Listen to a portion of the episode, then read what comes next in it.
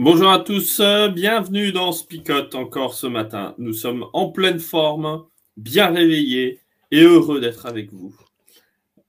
Pourquoi tu rigoles, David? Tu essaies de te convaincre sur le bien réveillé? C'est ça. Exactement.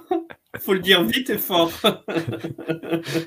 et on parlait de la méthode Coué hier. Hein? Ah, non, là, c'est la méthode de moins d'arguments, parler plus fort. Bon, alors les amis, ce matin, nous sommes toujours avec Pierre. Euh, nous aurons d'ailleurs la suite de Pierre la semaine prochaine avec deux Pierre. Euh, voilà. Et ce matin, nous finissons avec un Pierre 5. Et je vous propose simplement de voir directement le texte et puis d'essayer d'en commenter un petit peu quelques morceaux. Allez, et eh ben on y va tout de suite.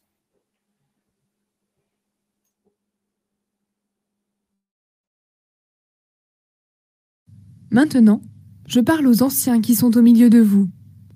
Moi, je suis ancien comme vous. J'ai été témoin des souffrances du Christ, et je dois participer à la gloire qui va paraître. Prenez soin du troupeau que Dieu vous a confié. Ne faites pas cela par devoir, mais de bon cœur, comme Dieu le désire. Agissez non pour gagner de l'argent, mais par amour. Avec ceux que Dieu vous a confiés, ne soyez pas des chefs durs, mais devenez les modèles du troupeau. Ainsi, quand le chef des bergers viendra, vous recevrez pour toujours une récompense pleine de gloire. Vous les jeunes, obéissez aux anciens. Et vous tous, faites-vous petits les uns devant les autres.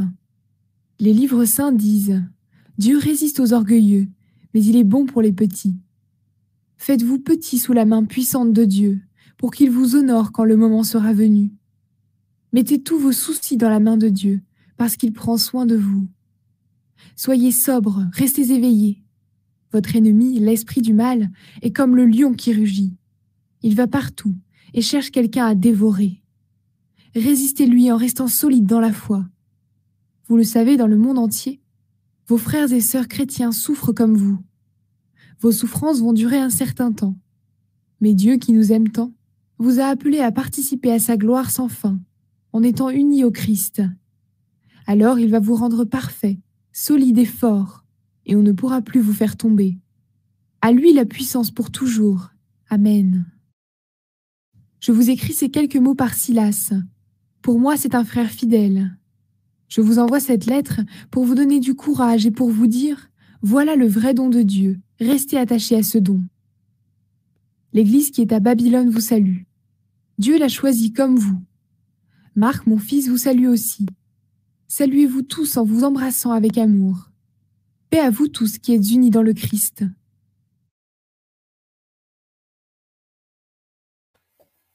Voilà notre texte de ce matin. je, peux peut-être commencer simplement en disant, je, trouve quand même super intéressant ce, euh, ce passage alors où il y a euh, peut-être, euh, enfin c'est pas peut-être, c'est clairement euh, plusieurs euh, aspects, hein, plusieurs euh, catégories de personnes qui sont évoquées, les anciens, les jeunes. est-ce qu'on parle vraiment des, des, anciens qui ont les cheveux blancs ou est-ce qu'on parle d'autre chose Il y a quand même plusieurs questions, mais en même temps, il y a quelque chose. Oui, voilà. Flip, il est plus ancien que, que moi, apparemment. Hein. David aussi, un petit peu là. Hein, ça commence un petit peu, David. il y a une petite partie. Mais David, c'est localisé. C'est. Et d'ailleurs, c'est le côté. Euh, ah ben non, là, je ne peux même pas savoir. Si c'est le côté droit ou gauche, est-ce que c'est le cerveau scientifique ou, euh, ou créatif? On sait. Dis-toi juste que visiblement, j'ai plus de sagesse que toi. Voilà. Ah, c'est ça. c'est donc ça, c'est donc ça. Bon, alors les amis, sur le texte. Alors moi, je vais commencer par la fin. Euh, je trouve vraiment un peu euh, humoristique euh, l'une des dernières phrases. L'église à Babylone vous salue, Dieu l'a choisi comme vous. c'est comme si on a besoin de donner un peu de la légitimité à cette fameuse église hein, qui pourrait être Rome, puisque on utilise souvent Babylone pour décrire Rome dans le Nouveau Testament, et comme si en fait à Rome il pourrait pas y avoir une véritable église. Euh, et ça, effectivement, j'ai déjà entendu hein, par rapport à certaines églises qui peuvent avoir envie de, d'évangéliser ou de vivre euh, leur foi par des euh, moyens un peu plus adaptés à certains publics et où euh, certains euh, traditionnalistes vont venir me dire David, mais ça, c'est pas une église, euh, il faut faire quelque chose. Bah, rendez-vous à 16h, on va les lapider, bien sûr. mais, là, Pierre est en train de dire ben non, en fait, même à Babylone, il peut y avoir aussi des enfants de Dieu. Donc, voilà, j'aime bien ça... Moi, ça me fait penser à la petite phrase Que peut-il venir de bon de Nazareth quoi effectivement.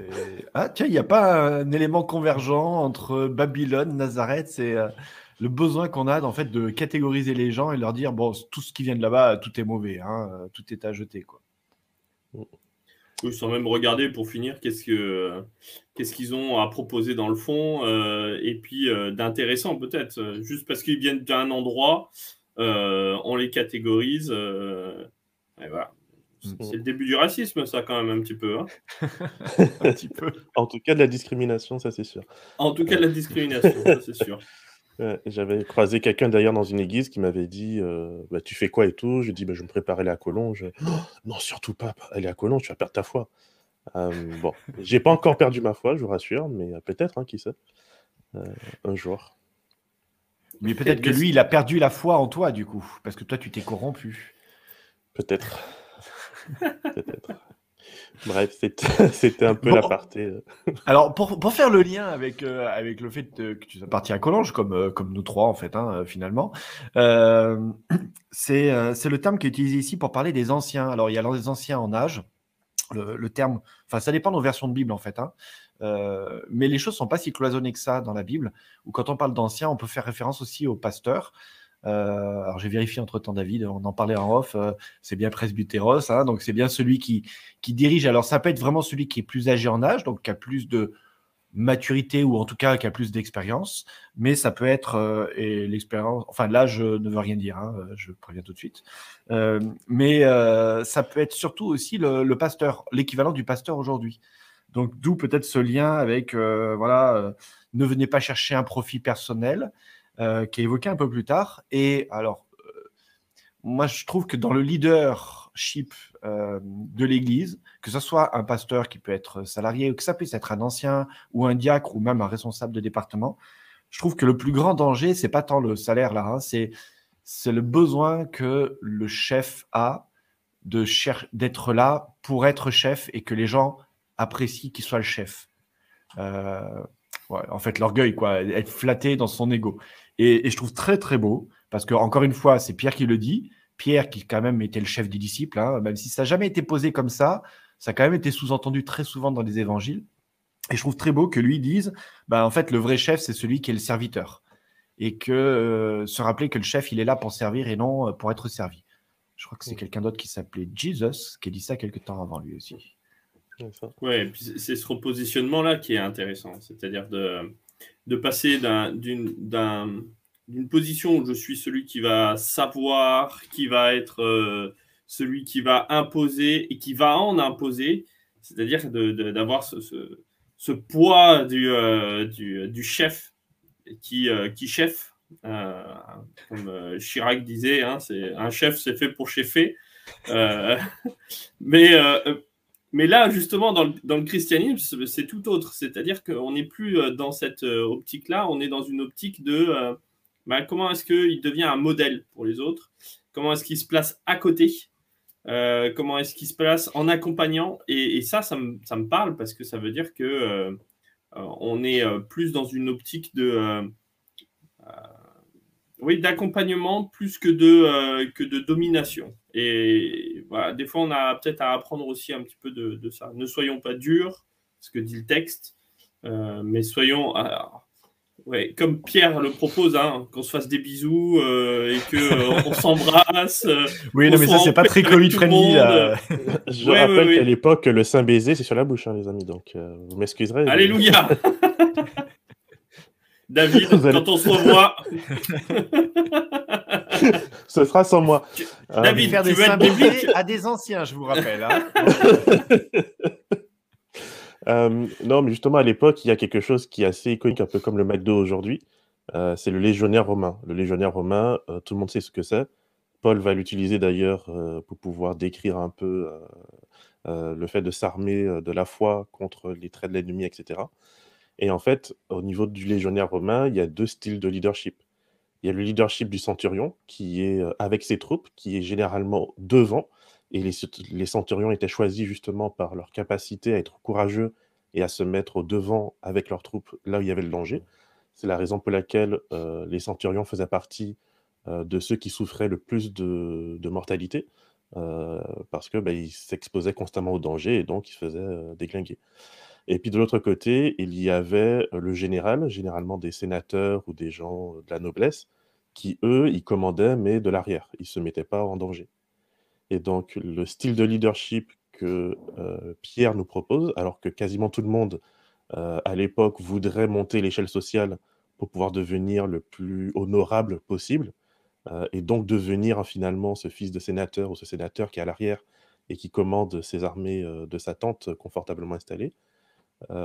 Pierre, lui, va utiliser comme modèle d'excellence cette image du centurion qui se met au devant de ses troupes et qui va conduire ses troupes non pas avec le fouet et de derrière, mais en étant devant et en leur montrant l'exemple. Donc c'est pas euh, pour moi en tout cas une manière des fois qu'on peut avoir de, dire non non mais c'est pas moi le chef, euh, ce sont les autres. Euh, il ne s'agit pas de contraindre les autres, mais il s'agit malgré tout d'être et d'occuper pleinement son poste de responsabilité et de se mettre en fait en avant, d'être en première ligne. Mmh. Moi, il y a une notion aussi que, j'avais appris d'un vieux pasteur que je trouvais très belle c'est l'idée qu'il y, a le pasteur, celui dans le leadership, hein, toujours, il y a le pasteur qui dirige, mais en fait, le pasteur qui dirige, en fait, on confond souvent, c'est pas nous les gars, c'est Jésus. Et lui seul est le vrai pasteur. Et il disait, voilà, moi en tant que pasteur, enfin moi, c'est le pasteur qui disait, qui, me disait ça. Hein. moi en tant que pasteur, je ne suis pas le pasteur du troupeau, c'est pas moi qui dirige le troupeau, mais moi je ne suis que le chien du berger. Et euh, le berger, c'est Jésus. Et moi, je suis que le chien du berger qui est là pour, euh, qui fait un travail, pas pour mordre les mollets des membres d'église, d'accord euh, Après les bisous, les mots, mais qui en fait, je ne sais pas si vous avez déjà vu travailler un chien de berger, mais il passe son temps à courir à droite, à gauche pour essayer de rassembler ceux qui sont en train de se perdre.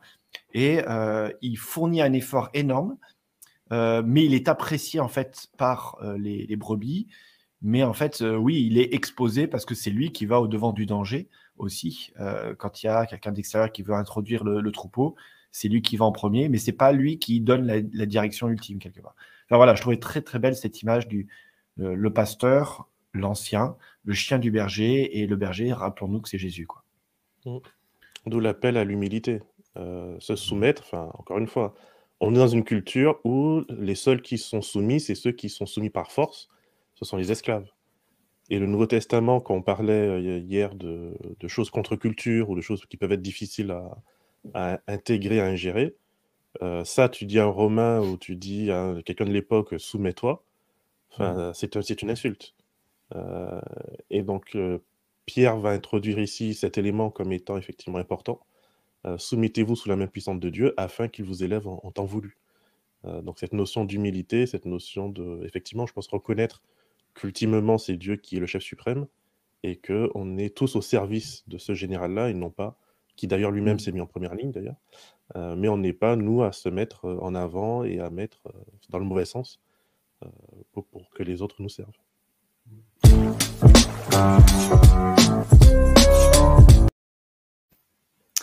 Je pense que Pierre fait référence aussi quand même à, aux détracteurs de Jésus auxquels il a dû faire face pendant des semaines, euh, des mois, voire des années, qui, qui était ce club des pharisiens, qui clairement, au bout d'un moment, il y a une autosuffisance. Hein, euh, ils, fonctionnent pour eux-mêmes et ils entretiennent leur petit monde à eux.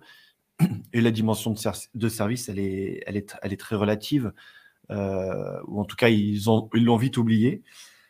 moi, je voulais juste, en conclusion, peut-être ce passage-là, revenir sur un aspect qui est le verset 10, parce que hier, on parlait de, enfin, plusieurs jours, on a parlé de la, de la fin des temps et de ce besoin de la fin des temps. Et j'aime énormément ce verset 10 où il y a une promesse qui est faite ici, c'est vos souffrances vont durer un certain temps. Euh, et en fait, alors ça dépend comment c'est traduit, mais ça peut être traduit vont durer un peu de temps. Euh, et c'est Jésus qui utilise pour la première fois ce terme-là euh, dans Matthieu, justement de dire que voilà, il va y avoir toutes les catastrophes. Vous savez, dans cette longue description dans Matthieu, fin du chapitre vient fin du livre de Matthieu, une longue description sur voilà les catastrophes qui vont arriver. Et le, le final de Jésus, c'est dire ok les gars, c'est horrible hein, tout ça que ça va arriver, mais ça va pas durer très longtemps. Alors prenez courage. Et, Pierre reprend cette formule de Jésus. Euh, tout ça, ça va pas durer très longtemps, donc prenez courage.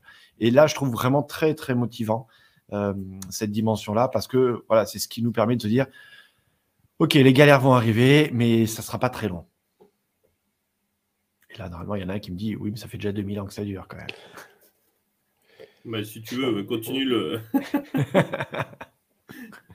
Non, non, mais en, vrai, enfin, c'est pas tant euh, juste que la, fin euh, du monde, mais aussi les fins de la souffrance pour chacun. Enfin, il y a un moment donné où. Euh,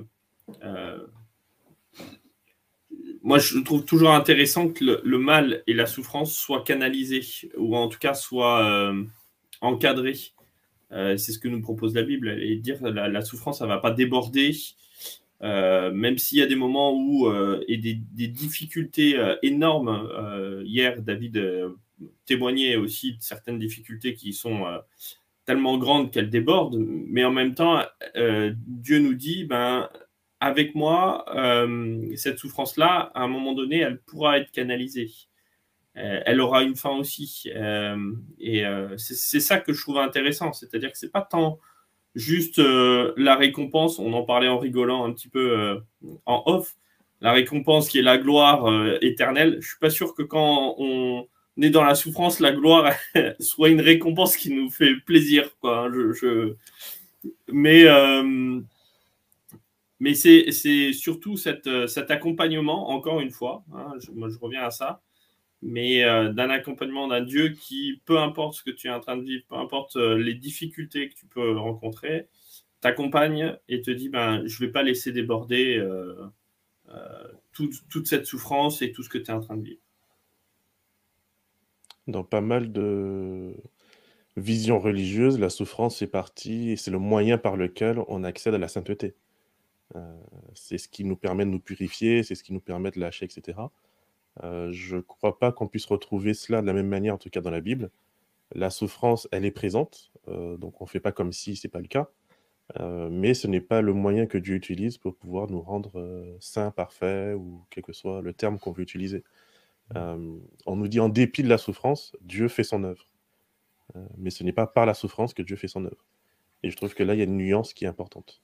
Et c'est par l'œuvre de Dieu qu'on peut accéder à l'endurance, à la foi, etc. Donc, mais c'est pas c'est pas la souffrance qui est le moyen, c'est euh, l'accompagnement de Dieu. Et je crois que ça, ça c'est vraiment. Euh, des fois, on fait la confusion entre les deux. Euh, malheureusement, j'ai envie de dire.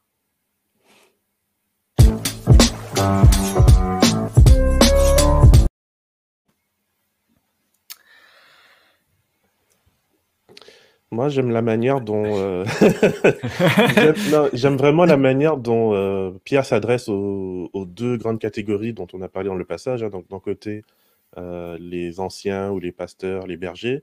De l'autre côté, ce qu'on va qualifier de jeunes gens. Pierre s'adresse à chacun en disant Vous avez, prenez vos responsabilités. Il va pas dire aux anciens soumettez le troupeau et faites en sorte qu'ils vous obéissent et qu'ils fassent ce que vous voulez. Euh, et il va, simplement dire, voilà, vous, vous êtes ancien, donc exercez votre ministère en étant conforme au caractère du Christ. Et de l'autre côté, il va dire aux jeunes gens, vous avez une responsabilité de respecter les personnes qui vous dirigent. Et puis, ultimement, ce qui fait le lien entre les deux, c'est la soumission mutuelle. Euh, c'est le fait de se reconnaître chacun comme étant des enfants de Dieu. Et ça, je trouve que c'est quelque chose qui, euh, pour moi, dépossède toute forme possible de rapport de force. en tout cas, personnellement, hein, quand je rencontre dans mon église quelqu'un qui commence à essayer d'être calife à la place du calife, je lui dis, bah vas-y, en fait. si tu... Vas-y, montre ce que tu peux faire, montre ce que tu sais faire, et puis on verra bien les fruits que ça porte. Euh, si ce sont de bons fruits, ben, tant mieux, j'aurais appris quelque chose. Si ce ne sont pas de bons fruits, ben, écoute, euh, je t'inviterai simplement à reconnaître que, voilà. Euh, mais il y a pas... appris quelque chose. aussi. mais je trouve que trop souvent, et en tout cas pour moi, hein, ça peut, je sais que c'est quelque chose contre lequel je dois lutter très régulièrement parce que je, je, peux sentir un peu ce truc de ah non, il faut que. Et après, je me dis non, en fait, euh, fais ce que tu as à faire, euh, mais c'est pas moi qui vais rentrer dans un rapport de force avec toi. Euh, et je trouve que dans beaucoup de situations, que en tout cas dans mes quelques années, courtes années, j'ai pu vivre, très souvent, il y a toujours cet ego, il y a toujours ce besoin de montrer que. et quand on l'enlève, ben, en tout cas, personnellement, je dors beaucoup mieux. Oui, tout à l'heure, je cherchais le terme quand je parlais de ça, c'était SMJ qui l'a qu'il a partagé, c'est le problème de la reconnaissance. Euh, dans, dans, tout milieu, hein, c'est pas propre à l'Église. Je veux dire, vous allez dans n'importe quelle association de foot ou euh, dans une entreprise, euh, il y a les, les, fonctions que les uns et les autres ils occupent. Et puis à un moment donné, il y a tout d'un coup certains qui ont besoin de davantage de reconnaissance pour tout un tas de raisons, hein, pour une histoire personnelle, parce que euh, Peut-être qu'ils l'ont pas reçu quand ils étaient enfants, peut-être qu'ils l'ont pas dans leur foyer, et du coup, ils ont besoin de montrer que eux, ils savent qu'eux, ils sont meilleurs, qu'eux, ils sont plus compétents. Et, dans ce passage-là, il y a, cette idée qui revient quand même très souvent dans la bouche de Pierre, hein, c'est que eux sont parfaits, euh, parce que quelque part, c'était, euh, euh, c'est pas simplement une marotte, mais c'était une obsession quand même du temps de, Jésus. Hein. La perfection, la recherche de la perfection, c'était il faut être parfait, il faut être parfait, quoi. Euh, et je me dis, là, il y a, y a, ce besoin que les gens ont de reconnaissance euh, qui, je trouve, est très intéressant en fait à analyser. Se poser la question à un moment donné, pourquoi est-ce que j'ai besoin de reconnaissance? C'est normal qu'on ait une reconnaissance pour le travail qu'on fait, d'être encouragé en fait. Hein. Donc ça c'est une chose. Mais pourquoi est-ce qu'on recherche une reconnaissance en permanence? Euh, Quel besoin en fait j'ai besoin de combler? Excusez-moi pour la, redite, mais euh, c'est quoi mon manque en fait? Euh, et, ça, je trouve que c'est un travail, alors on va dire psychologique, mais je pense que c'est aussi un travail spirituel d'arriver à identifier voilà ce manque et de pas utiliser ma position, euh, quelle qu'elle soit, pour combler ce manque. En fait, finalement, utiliser les autres, les asservir pour me satisfaire moi. Et je crois que c'est ça la chose à laquelle Pierre fait aussi allusion quelque part. C'est c'est bien que tu prêches le sabbat matin, mais tu prêches pourquoi en fait? Tu prêches vraiment pour apporter quelque chose aux gens ou tu prêches parce que euh, tu aimes bien que les gens ils te regardent et qu'à la fin ils viennent te dire Oh, bien, bien parlé, pasteur, hein, bien, belle prédication, cher ancien. Hein? Vous voyez ce que je veux dire quoi? Il n'y a pas que cela, hein, parce que là tu vises sur les pasteurs, mais euh, pour tous ceux qui écoutent, ils sont plus pas pasteurs. Euh, c'est plus simple de se critiquer nous, quoi. Je veux pas bah, en tout cas... pointer le premier diacre ou je ne sais qui, mais ça vaut pour tout le monde, hein, on est d'accord. En fait, tu es, le seul de nous trois qui n'est pas en église euh, euh, locale, donc euh, justement, fais-le. Parce que nous, si on commence à dire quelque chose, il y a tout de suite notre premier diacre ou notre premier ancien qui va. Bon, je, rigole, mais en même temps, je crois. Enfin, moi, je rebondis sur ce que tu dis, mais très clairement, c'est le moyen qui est problématique. On a tous besoin de reconnaissance, et ça, c'est pas un problème. J'ai envie de dire, il faut quand même il faut quand même en prendre conscience. Euh, mais au-delà de ça, euh, ce qui est problématique ici, c'est que la reconnaissance, elle est sur le, la position, le positionnement. C'est parce que j'ai une position que euh, je suis reconnu et que je suis accepté et que enfin je peux avoir la gloire. et c'est le, moyen qui est utilisé, qui est d'écraser les autres, de soumettre les autres, c'est ça qui pose problème, pas tant la reconnaissance. D'ailleurs, à la fin, la, récompense, euh, on le disait tout à l'heure, mais euh, euh, c'est la gloire, la gloire éternelle. Donc, qui, est récompense, qui fait justement référence à cette reconnaissance, à cette place qu'on peut avoir. et on peut être tout à fait très très humble euh, et prendre tellement de place qu'en fait, euh, on laisse plus de place à qui que ce soit. Euh, et ça, c'est aussi un problème. C'est-à-dire que quand je prends trop de place et qu'il n'y a que moi et moi seul, en fait, je, je, fais, c'est pas, c'est pas orgueilleux, quoique. Je suis un peu quand même. Un peu. mais, mais en fait, c'est simplement que je ne laisse pas de place aux autres. Et là, Paul, Pierre, pardon, bah, invite simplement à laisser de la place à tout un chacun. Mmh. Et, je trouve beau parce que les trois mots qui sont utilisés, en tout cas dans ma version à ce moment-là, c'est, donc je suis deuxième partie du verset 10, vous rendre parfait, solide et fort. Et, pareil, la notion de fort, dans la bouche de Pierre, ça résonne d'une certaine manière. Hein. Pierre, c'est le combattant. Mais je pense que sincèrement ici, quand il parle de solide et fort, non seulement on n'est pas sur une question physique, mais on est vraiment sur... quand tu as identifié ta vraie motivation, en fait, là, tu peux être plus fort. Euh, quand tu sais pourquoi tu fais les choses, quand tu sais ce que tu attends, et notamment dans ce besoin de reconnaissance aussi, euh, je suis tout à fait d'accord, on a besoin de cette reconnaissance, mais de savoir réellement qu'est-ce qui la motive, ou pourquoi, ou euh, qu'est-ce qui nous touche en fait. si j'ai besoin de reconnaissance et qu'à la fin de la prédication, personne n'est venu me voir pour dire Ah, quelle belle prédication, tout d'un coup, je suis déstabilisé. Mince, j'étais nul, qu'est-ce qui se passe Ou alors c'est eux les nuls, quoi. ils n'ont rien compris. Ben, non, en fait, j'ai pas besoin de ce retour-là parce que quelque part, je sais pourquoi je l'ai fait, je sais comment je l'ai fait, et euh, c'est là pour moi la, vraie force quelque part. Alors ça ne veut pas dire être coupé non plus, comme disait David sur euh, ceux qui veulent prendre la place du calife, mais ça ne veut pas dire être coupé des gens. Ça veut simplement dire de être conscient de pourquoi je l'ai fait, et même si ça déplaît des gens, mais je sais pourquoi je l'ai fait. Et pour moi, elle est là la belle force que Pierre est en train de décrire. Je suis en retard. Ok, j'ai compris. C'est parti.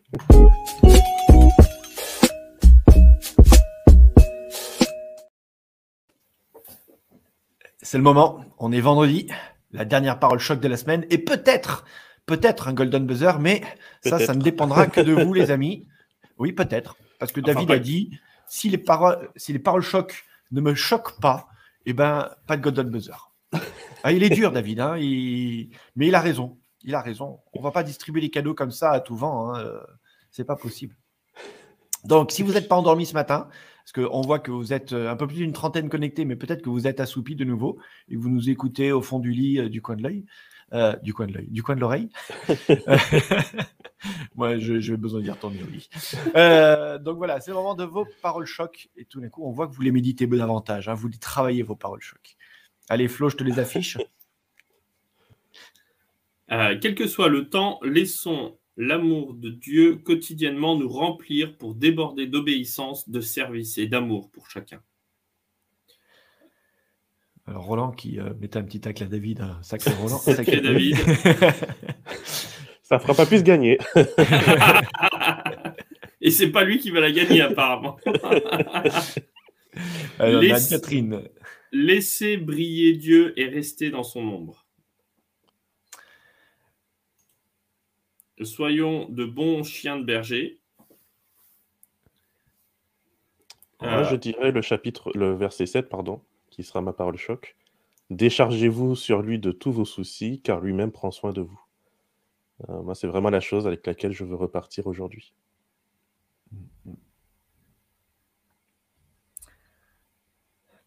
Euh, moi, je vais, je vais retenir aussi un bout de verset et je vais l'arranger à ma sauce, verset 2. Euh... Apocryphe, apocryphe. Ouais, apocryphe selon Philippe. Donc, euh, travaille de tout ton cœur comme Dieu le désire. Voilà, j'ai un peu remanipulé le texte, mais euh, voilà, ce qui est important, c'est la passion du cœur qu'on met euh, dans notre ouvrage. Et MJ. MJ. Sois sûr de qui tu es et tu seras où est, et tu sauras où est ta place. tout le monde euh, euh, a les regards figés sur David. Peut-être. Et non, et non, et non, et non. Pas cette semaine, hein, les amis. Pas cette semaine, voilà. Mais merci eh quand ben. même d'avoir tenté hein, le Golden Buzzer. Alors, ça ne veut pas dire, parce que j'anticipe maintenant les questions, ça ne veut pas dire qu'il y aura un double cadeau la semaine prochaine. Hein. Ah Mais euh, voilà. Allez, on prie ensemble Allez, prions. Notre Dieu, notre Père, nous voulons te remercier pour euh, l'amour que tu as pour nous, pour cet amour, Seigneur, qui nous poursuit. Cet amour qui dresse une table devant nos adversaires et qui, Seigneur, euh, prend soin de nous. Merci en tout cas pour euh, ce temps de sabbat que nous pourrons profiter. pour pouvoir justement nous ressourcer et nous rappeler à quel point, Seigneur, c'est sur toi que nous devons et pouvons compter. Merci pour toutes ces choses. Nous voulons te confier notre journée au nom de Jésus-Christ. Amen. Amen. Amen.